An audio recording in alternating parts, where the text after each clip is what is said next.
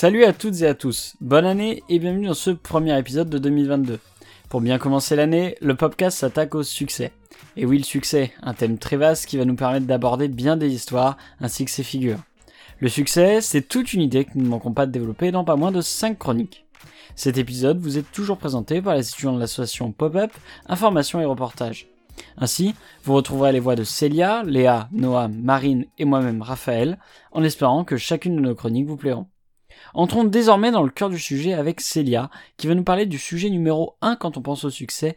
Je veux bien évidemment parler du rêve américain. Bonjour à toutes et à tous. Pour cet épisode sur le succès, je vais vous parler des États-Unis, longtemps, voire toujours considérés comme la terre du succès, le lieu où les rêves les plus fous se concrétisent. Vous le savez sans doute, je parle là de l'American Dream bien sûr.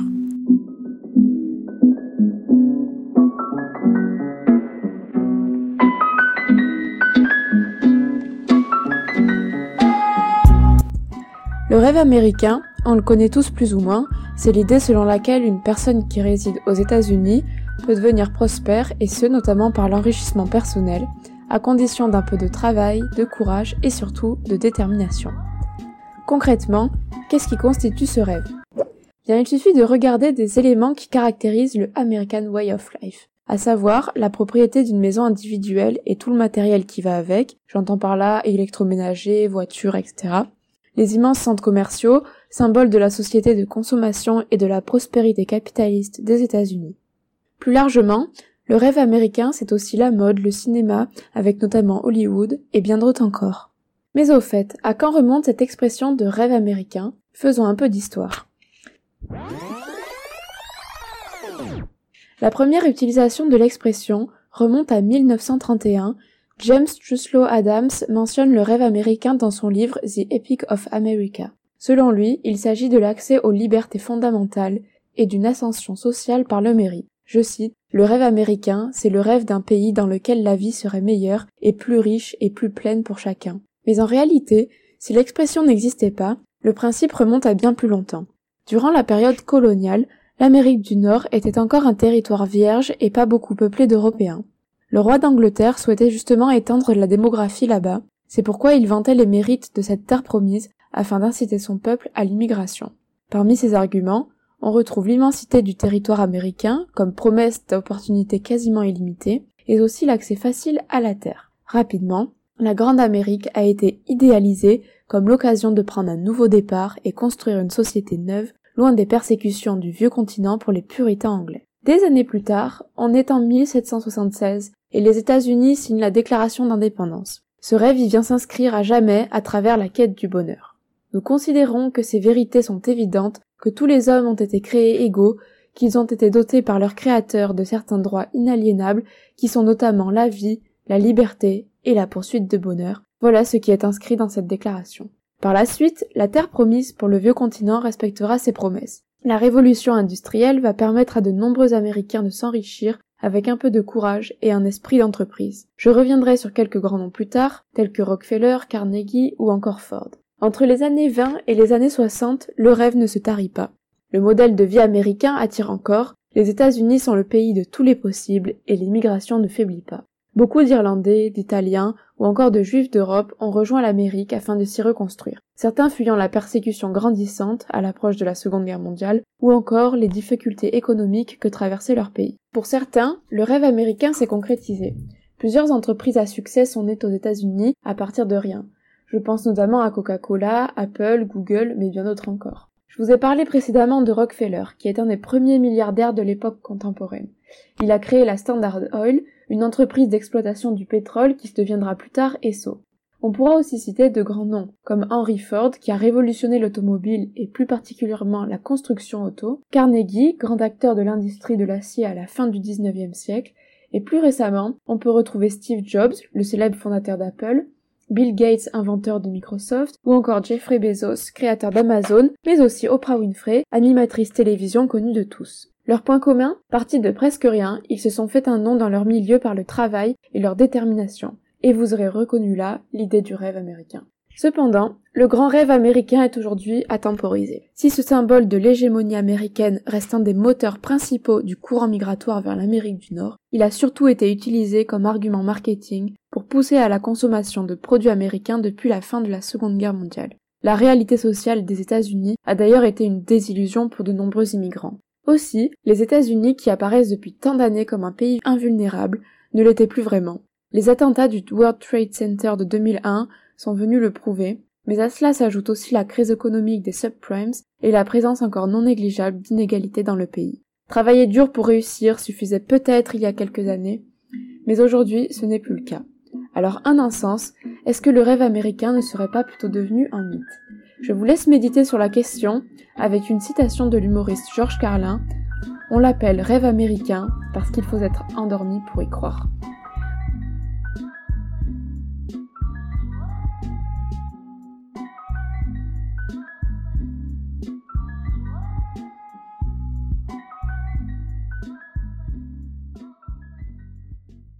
Merci beaucoup Célia pour cette chronique présentant de fond en large l'American Dream et ce qui est devenu au fil du temps. J'ai personnellement trouvé cela extrêmement intéressant. Intéressant, c'est aussi un adjectif qui colle parfaitement à toutes les personnalités dont Noah nous parle chaque mois. J'ai personnellement hâte de découvrir celle de ce mois-ci, donc à toi Noah. Ce n'est plus un secret. La Silicon Valley, lieu par excellence de l'innovation mondiale, héberge de prodiges inventeurs. Google, Uber, Facebook ou encore Netflix y ont aujourd'hui leur siège. Et jusqu'en 2018, c'était aussi le cas d'Elizabeth Holmes et de son entreprise Terranos. Ce nom ne vous dit peut-être rien, mais elle était pressentie pour être LA nouvelle star de la Silicon Valley. Mon nom complet, c'est Sylvain. On m'appelle l'OVNI. Je m'en souviendrai. Elizabeth Holmes est née en 1984 à Washington. Son père embrasse alors une brillante carrière dans l'automobile avant de travailler plus tard pour des agences gouvernementales américaines. Quant à sa mère, elle travaille comme membre du personnel du Congrès américain. Elisabeth a suivi le chemin emprunté par ses parents en intégrant la prestigieuse université de Stanford pour y étudier la chimie. Située au cœur de la Silicon Valley, c'est une vraie institution aux États-Unis et elle se classe parmi les premières unités d'enseignement et de recherche au monde. Destinée à un futur prometteur, elle finit par créer son entreprise en 2003 à seulement 19 ans. Theranos, un mot valise composé de la traduction anglaise de thérapie et diagnostic. Son projet, eh bien, c'est humblement de révolutionner les tests sanguins. Une seule goutte de sang pour réaliser des dizaines d'analyses sanguines. Sa principale motivation? Son grand-père, décédé d'un cancer. Un discours larmoyant qui pourtant en séduira plus d'un. Elle dépose alors un brevet et un an plus tard, en 2004, quitte l'université de Stanford et se consacre pleinement à son entreprise. Il n'y a pas meilleure histoire qu'une jeune femme qui a choisi d'abandonner ses études parce qu'elle voulait sauver la vie des gens. Reste à financer ce beau projet. Et face à elle, des experts pas forcément convaincus de l'idée. Mais aux États-Unis, et particulièrement dans la Silicon Valley, si vous êtes une jeune entreprise en développement proposant un produit qui promet de révolutionner le monde médical, avec une dose d'arrogance et un argumentaire bien construit, le tour est joué. Alors, les investisseurs affluent rapidement, et en 2014, Terranos est valorisé à plus de 9 milliards de dollars. Holmes fait la une de Forbes et devient la plus jeune milliardaire non héritière du monde. C'est une consécration pour celle qui a construit son empire dix ans plus tôt. Une personnalité qui avait tout préparé et ouvert les portes de la réussite les unes après les autres. Du changement intentionnel de sa voix en passant par son culte pour Steve Jobs, elle incarnait un espoir pour toute une génération d'entrepreneuses et des milliers de patients. L'histoire était trop belle. En 2015, le Wall Street Journal découvre le poteau rose. Entre fausse grossesse, erreur dans la détection de cancer ou de cas de sida, la prétendue révolution des tests n'est pas là. Du moins, largement en deçà de ce que promettait Terranos. Et pourtant, ses collaborateurs affirment avoir mis au courant leurs dirigeantes des failles des machines. Cette dissimulation lui aura valu une ascension éclair mais une chute tout aussi violente. Comme nous le dit le journal Le Monde, il aura fallu 15 ans pour s'apercevoir que la pépite de la Silicon Valley n'était qu'une coquille vide. Elizabeth Holmes a finalement exploité un système qui fonctionne autour de l'argent, la Silicon Valley. Des projets technologiques financés par ceux qu'on appelle des business angels. Autrement dit, vendre à des investisseurs assoiffés d'innovation révolutionnaire et à fort retour sur investissement un produit qui s'avère inefficace. Fake it until you make it. Faites semblant jusqu'à ce que vous y arriviez. la culture du secret et du faux semblant est importante pour le succès de ces entreprises. Mais la frontière avec l'escroquerie est néanmoins plus mince. À chacune de ses interventions, Holmes disait que la technologie était au rendez-vous, mais si secrète qu'elle ne pouvait pas être expliquée, analysée ou testée. Mais malgré tout, il y a quand même une différence entre avoir une vision audacieuse de son projet et mentir aux investisseurs. Et de façon presque paradoxale, Holmes était aussi la première à défendre la transparence de son entreprise. Chaque question avait sa réponse. We are the only lab company that is actually really focused on leading with transparency. Pourtant, lors de son procès débuté en septembre, lorsqu'on l'interroge sur l'efficacité des tests sanguins développés par Theranos, c'est tout autre. Et celle qui avait la réponse à tout peine à répondre. Did it concern you that a number of tests weren't working on Theranos' devices? I, I don't know specifically. Um, I'm not sure. Um, I, I don't know exactly. I just don't know. Et même à la barre, elle reste persuadée que ces tests peuvent fonctionner dans l'avenir. Nous étions proches du but, et puis tout s'effondre, a-t-elle déclaré. Sur la route du succès, Holmes a-t-elle été dépassée par les intérêts financiers de son entreprise? Quoi qu'il en soit, elle a été reconnue coupable le 3 janvier dernier d'escroquerie, et elle risque 20 ans de prison. Elle sera fixée sur son sort en septembre prochain. Et eh bien voilà encore une personnalité fort intéressante présentée par Noah. Merci à toi pour la présentation de l'histoire de cette femme qui ne manque pas de drame. Et du drame, c'est souvent ce que l'on trouve dans les success stories. C'est d'ailleurs un motif que l'on retrouve dans beaucoup d'histoires. Mais ici, il ne sera pas question d'histoire, mais bien de la réalité, avec Marine qui revient ce mois-ci pour nous parler du coup du succès.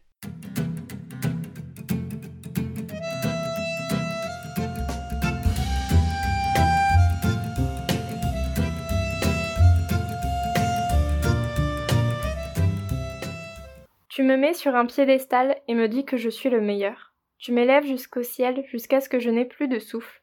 Mais que se passe-t-il si je trébuche? Que se passe-t-il si je chute? Il est vrai qu'il est plutôt agréable d'avoir du succès. Que ce soit dans nos études, notre travail, notre sport ou nos loisirs, être reconnu pour ses capacités est très encourageant. Le problème, c'est qu'une fois reconnu, posé sur un piédestal, il devient parfois compliqué d'y vivre, comme le disent les paroles de la chanson Monster au début de cette chronique. On attend de vous que vous continuiez sur votre lancée, que vous montiez encore plus haut. Et finalement, vous n'avez plus vraiment le droit à l'erreur. Si vous êtes un auteur, prenez l'exemple d'un prix littéraire. Il est évidemment gratifiant d'en recevoir un. Mais on vous attend au tournant pour votre prochain roman.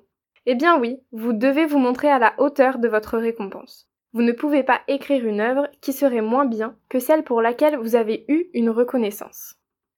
C'est surtout dans le milieu de la chanson que cette pression du succès est très forte, ce qui n'est pas vraiment étonnant quand on pense à quel point ces artistes sont scrutés jour et nuit par le monde entier, via les paparazzis et même leurs propres réseaux sociaux. Pour certains, cette pression de toujours bien faire peut donc être couplée à une pression sociale. Il faut aussi toujours bien paraître. Récemment, en France, ce sont les chanteurs Big Flo et Oli qui ont avoué être en plein burn-out. Dans un documentaire sorti en octobre 2021 sur Netflix, les deux artistes ont voulu revenir sur les deux dernières années de leur carrière. Ils y apparaissent fatigués, sous pression, vivant un rythme effréné, dans ce long métrage d'une heure quarante, nommé Presque trop. Un titre explicite quand on sait qu'en 2018, Big Flo annonçait dans Le Parisien En début d'année, j'ai fait un burn-out. Il y a un jour où j'ai pété les plombs, mes nerfs ont complètement lâché, j'ai eu envie de me foutre en l'air. Il y a eu des moments absurdes, des moments où j'ai eu envie de m'enfuir. J'étais dégoûtée de louper une soirée entre potes alors que je chantais au Zénith le soir même. Suite à la sortie de leur documentaire, les deux frères ont annoncé une pause d'un an dans leur carrière, notamment au niveau des réseaux sociaux. En citant un exemple français, comment ne pas évoquer Diams, qui a décidé d'arrêter totalement la musique en 2012 suite à une pression de plus en plus importante.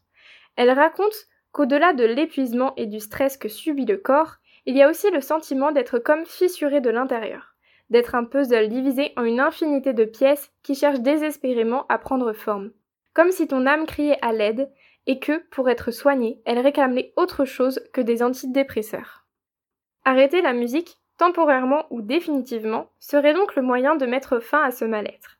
Une décision qu'il faut savoir prendre à temps, avant qu'il ne soit trop tard, pour ne pas courir le risque de l'explosion. Un exemple qui parlera à tous, c'est le jour où Britney a craqué et s'est rasé elle-même la tête, devant les yeux ébahis de la coiffeuse qui venait de refuser de le faire. Ce n'est que dix ans plus tard que la star a expliqué qu'elle ne supportait plus qu'on la touche, notamment au niveau des cheveux. Je vous parle là d'une personne qui a vécu longtemps sous les feux des projecteurs avant d'exploser. Mais cette pression, elle n'épargne pas non plus les nouveaux artistes. Au contraire. Après un premier album qui a eu beaucoup de succès, il faut que le second soit encore mieux, pour pouvoir s'inscrire durablement dans le monde musical et ne pas se faire oublier après un titre, ce qui est malheureusement arrivé à beaucoup d'entre eux. Comme l'a laissé entendre Angèle sur Twitter en parlant de son second disque, 95, on dit que le deuxième album, c'est ce qu'il y a de plus difficile. Éric Jean-Jean, un animateur musical sur RTL et RTL2, a expliqué que l'enjeu du deuxième album, c'était de confirmer le succès rencontré par le premier. Il le dit très clairement, c'est un disque risqué, car souvent l'attente est au niveau de la déception quand l'album est un ton en dessous. La pression du succès est donc toujours présente, que l'artiste soit au début de sa carrière ou bien implanté sur la scène musicale. Pour finir sur cette chronique, j'ajouterai seulement que, dans une grande partie de ces cas, une injonction de toujours bien faire évolue en une petite voix bourdonnante qui vous répète sans cesse Tu dois mieux faire, tu dois faire plus, parce que sinon, tu ne mérites pas cette reconnaissance. Cette petite voix va carrément se transformer en un syndrome de l'imposteur. On se dit que finalement, cette reconnaissance n'aurait pas dû nous revenir, que d'autres la méritaient plus que nous, parce qu'ils sont plus que nous, et mieux aussi.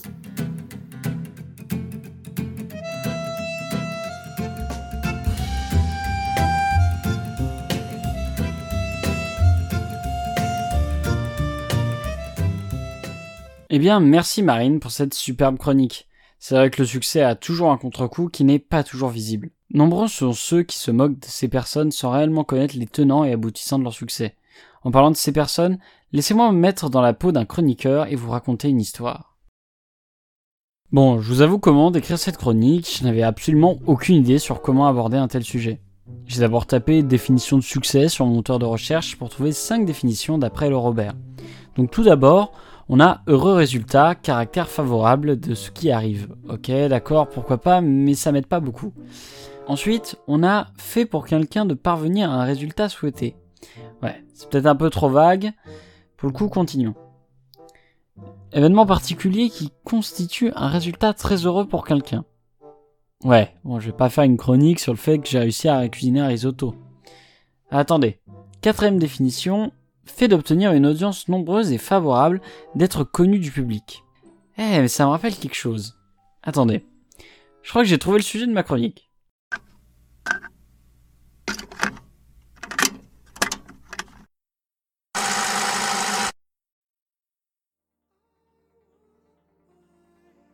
Vous le savez, j'aime beaucoup le cinéma et encore plus les jeux vidéo. Pourtant, il y a un art que je n'ai jamais abordé dans mes chroniques alors que j'adore ça je parle bien évidemment de la musique. Et donc, pour aborder cette quatrième définition, il est temps pour moi de vous parler musique, avec une chanson qui reste l'un des plus gros tubes des années 80. Les plus mélomanes l'ont sûrement déjà reconnu, tandis que d'autres ne se souviennent plus où ils l'ont entendu. Spoiler, ça doit être dans l'excellent film Kingsman Service Secret. Je vais donc vous parler de Money for Nothing de Dire Straits.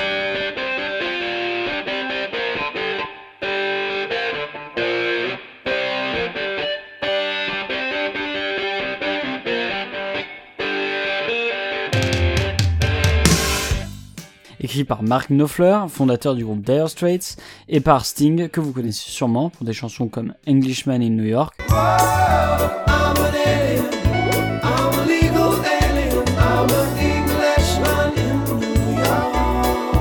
Ou encore les plus célèbres morceaux de son ancien groupe The Police.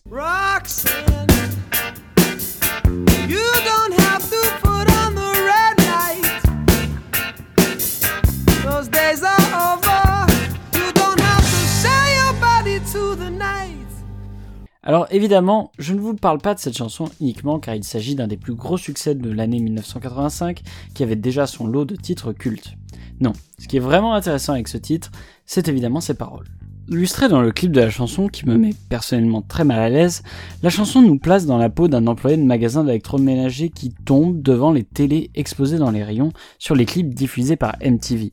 Le narrateur, qui doit s'y connaître aussi bien en musique que ce mec qui n'écoute qu'un seul genre de musique bien étrange, se lance alors dans une longue critique ne manquant pas de vulgarité à propos des rockstars de l'époque, des feignants incapables de faire un vrai travail, qui se contentent de gagner de l'argent à ne rien faire, money for nothing. Traitant les artistes de yo-yos, littéralement dès le début de la chanson, ces mots ont ici pour valeur de réduire le statut des musiciens et nous fait comprendre dès le départ que la chanson sera ici une critique du succès des rockstars. Oh, et pour ceux qui, comme moi, ne savaient pas ce qu'insulter de yo-yo voulait dire, c'est tout simplement se faire traiter d'idiot. Cependant, plus la chanson continue, plus on se rend compte que notre protagoniste est un peu envieux tout de même de ce succès. Se plaignant plusieurs fois de devoir travailler en déplaçant des réfrigérateurs et des télés, eux se contentent de jouer de leur guitare et gagnent, selon toujours le narrateur, de l'argent en ne faisant rien et des poulettes gratuitement. Et évidemment, en parlant de poulettes, ils ne parlent pas de volaille. Et c'est en continuant dans la vulgarité que la chanson fait réellement comprendre son message. En effet, il n'est pas question ici de se moquer du succès des rockstars qui pour beaucoup à cette époque l'avaient mérité, mais bien de se moquer de n'y connaître pas grand chose à l'industrie de la musique. Parmi les phrases les plus vulgaires, on retrouve tout un couplet nous parlant d'un artiste qui identifie comme un little fagot, soit en bon français un petit PD. Avec maintenant le badge homophobie en poche, le narrateur continue dans un autre couplet, il s'exclame What's that? Hawaiian noises? Is banging on the bongos like a chimpanzee. Difficile de ne pas voir une pointe de racisme dans ses paroles. Alors, évidemment, toutes ces petites phrases servent bien ici à discréditer le protagoniste, mais en aucun cas le chanteur Mark Knopfler, qui se met ici dans la peau d'un personnage, comme le faisait par exemple l'humoriste Pierre Desproges. On me dit que des juifs se sont glissés dans la salle.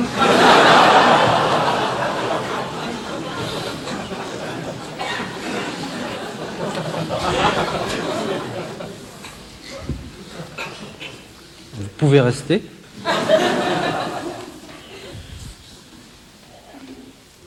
N'empêche qu'on ne m'ôtera pas de l'idée que pendant la dernière guerre mondiale, de nombreux juifs ont eu une attitude carrément hostile à l'égard du régime nazi.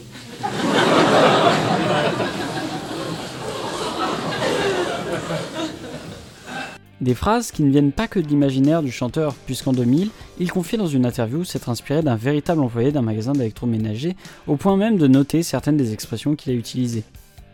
Il devait être loin de se douter qu'il allait être parodié dans une chanson qui sera l'une des chansons les plus écoutées de 1985 et qui obtiendra le Grammy de la meilleure performance rock en 1986. Une chanson qui fera de l'album l'un des plus grands succès de la décennie et même de l'histoire de la musique avec plus de 30 millions d'albums écoulés. S'il y a bien une leçon à retenir de cette histoire, c'est que parfois, il vaut mieux éviter d'être aigri et jaloux du succès des autres, ça pourrait leur être encore plus bénéfique.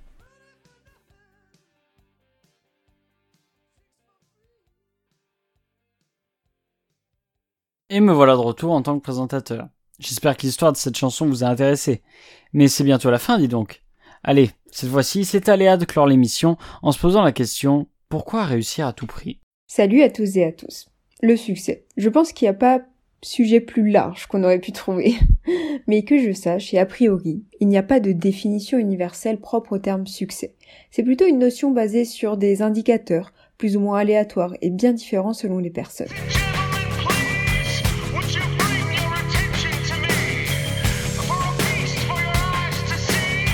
Selon moi, le succès représente quelque chose de différent chez chacun de nous, à une période de notre vie. Le succès ne sera pas vu de la même manière selon vos moments de vie. De votre œil d'adolescent de 16 ans, le succès sera peut-être atteint selon votre niveau de popularité au lycée ou votre succès auprès des filles et garçons.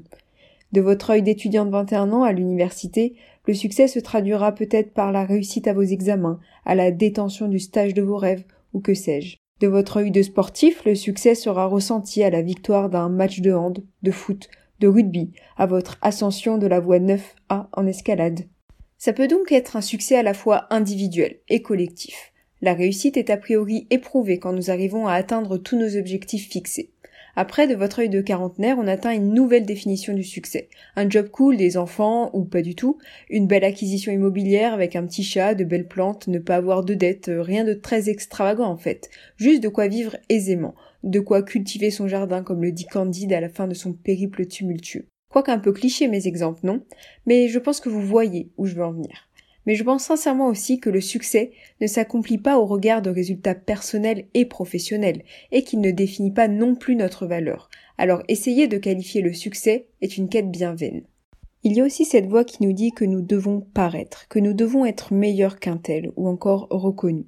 C'est pour cela que j'ai posé la question pourquoi réussir à tout prix? À des personnes, principalement à des étudiants, étudiantes et à mon entourage, pour comprendre pourquoi, si c'est le cas, et dans quel contexte intervient cette motivation à réussir? Euh, bah du coup, euh, bah moi je pense que c'est plus par fierté personnelle et même euh, fierté collective. Enfin, quand je fais quelque chose, c'est toujours euh, pouvoir arriver au but final, le réussir, que ce soit au niveau scolaire comme euh, comme au sport par exemple. Moi je fais du foot et à chaque fois que je rentre sur le terrain ou que je fais un match, c'est pour gagner, pour donner à fond et réussir et pour chanter à la fin. Bah écoutez, moi j'avais jamais fait de plan de carrière, mais grâce à des opportunités que j'ai que j'ai saisies, j'ai réussi euh, tout ce que j'ai entrepris, euh, grâce au travail, mais aussi à l'altruisme.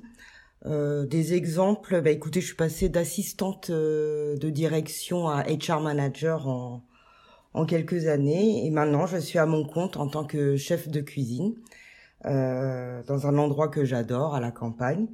Alors oui, je considère avoir eu du succès professionnel, mais aussi personnel, car j'ai une jolie petite famille unie. Bah, c'est d'avoir un toit, d'avoir une famille, d'être aimé, d'avoir un travail. Alors le succès pour moi, c'est d'avoir euh, eu deux beaux enfants, très intelligents, bien élevés et qui réussissent, qui réussissent et qui ont réussi dans leur vie. Et voilà, c'est déjà pas mal. Oh mais ma vie, euh, oui, ma vie sera pas assez longue pour pour arriver à mon succès que j'aurais voulu. Mais de toute façon, j'ai fait quand même pas mal, je regrette rien. Et puis maintenant, c'est dans le rétroviseur. Alors, de temps en temps, on regarde, mais il faut pas trop regarder, il faut regarder vers l'avant.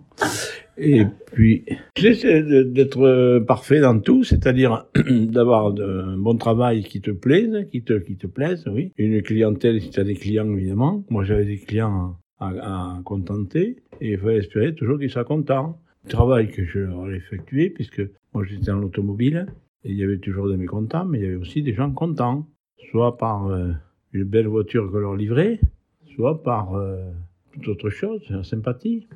Bon, voilà. Alors, euh, mais dans ma vie, euh, j'ai eu quand même quelques réussites, voilà, donc j'étais très fière, voilà. Et puis après, ma vie sentimentale aussi. voilà, mais des hauts débats. D'avoir une vie confortable, voilà, de, de par ton travail, voilà, un peu de chance aussi, voilà. Je remercie Tim, Caroline, Laura, Olivier, Dominique et Michel d'avoir donné leur avis sur la question. Alors si le succès est souvent perçu comme un accomplissement de la vie personnelle, familiale et professionnelle, il est aussi très souvent présent dans le milieu sportif, qui est d'ailleurs un exemple souvent utilisé quand on parle de succès. Il s'apparente aussi à quelque chose lié à la fierté personnelle et au paraître, donc lié au regard qu'on a sur soi-même, mais aussi le regard qui est porté sur nous. Bon, je vais conclure cette chronique sur un message de motivation, parce que le succès n'est que la permission de continuer. CEO, I'm dreaming like I'm the CEO now. And who would have ever thought I've been blessed? And here I am, I am the CEO of my own company. Well, I think that the, the number one thing is you have to have a very clear vision, a very clear goal of where know you what want your to go. target is. Don't guess it. Be as clued up as the next man, because that's that's that's your petrol. That's your your, your, your fuel to get you moving. The work is behind the scenes. Competition is the easy part. behind the scenes is where the work is done. And everything is done to, to get to that one race that you need to run. Eh bien, merci Léa pour cette superbe chronique, qui à mon sens était parfaite pour clore cette émission. Merci à tout ton entourage d'avoir bien voulu répondre à tes questions, et encore un grand merci au reste de l'équipe. Et enfin, Merci aussi à vous, chers auditeurs, de nous avoir écoutés. Vous pouvez retrouver les précédentes émissions sur SoundCloud, Deezer et Spotify. Et n'hésitez pas à nous suivre sur nos réseaux sociaux, Facebook et Instagram, ainsi que YouTube pour de futurs projets. Vous pouvez aussi vous abonner à notre newsletter pour retrouver toute l'actualité chaque semaine. Sur ce, encore merci à vous, et d'ici la prochaine fois, restez bons envers les uns et les autres.